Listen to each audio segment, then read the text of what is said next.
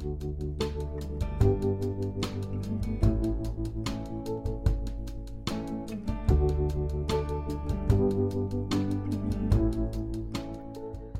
everyone, welcome to FM 343304. This is Ryan reading stories for you.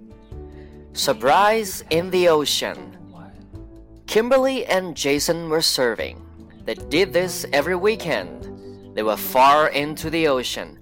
Suddenly, something touched Jason's foot. Jason froze. Is something wrong? asked Kimberly. Don't move, Jason replied. I think there's a shark under us. Kimberly panicked.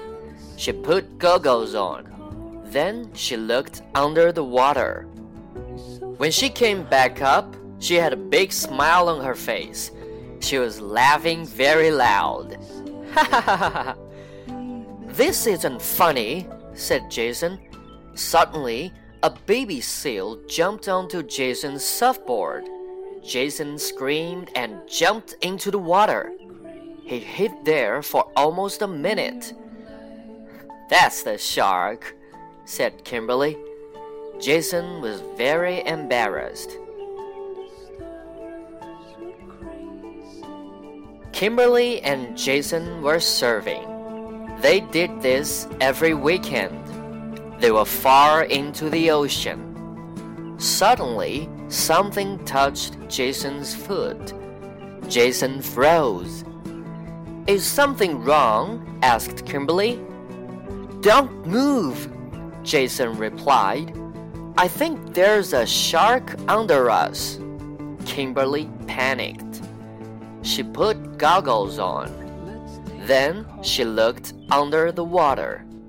When she came back up, she had a big smile on her face. She was laughing very loud. this isn't funny, said Jason. Suddenly, a baby seal jumped onto Jason's surfboard. Jason screamed and jumped into the water. He hid there for almost a minute. That's the shark, said Kimberly. Jason was very embarrassed.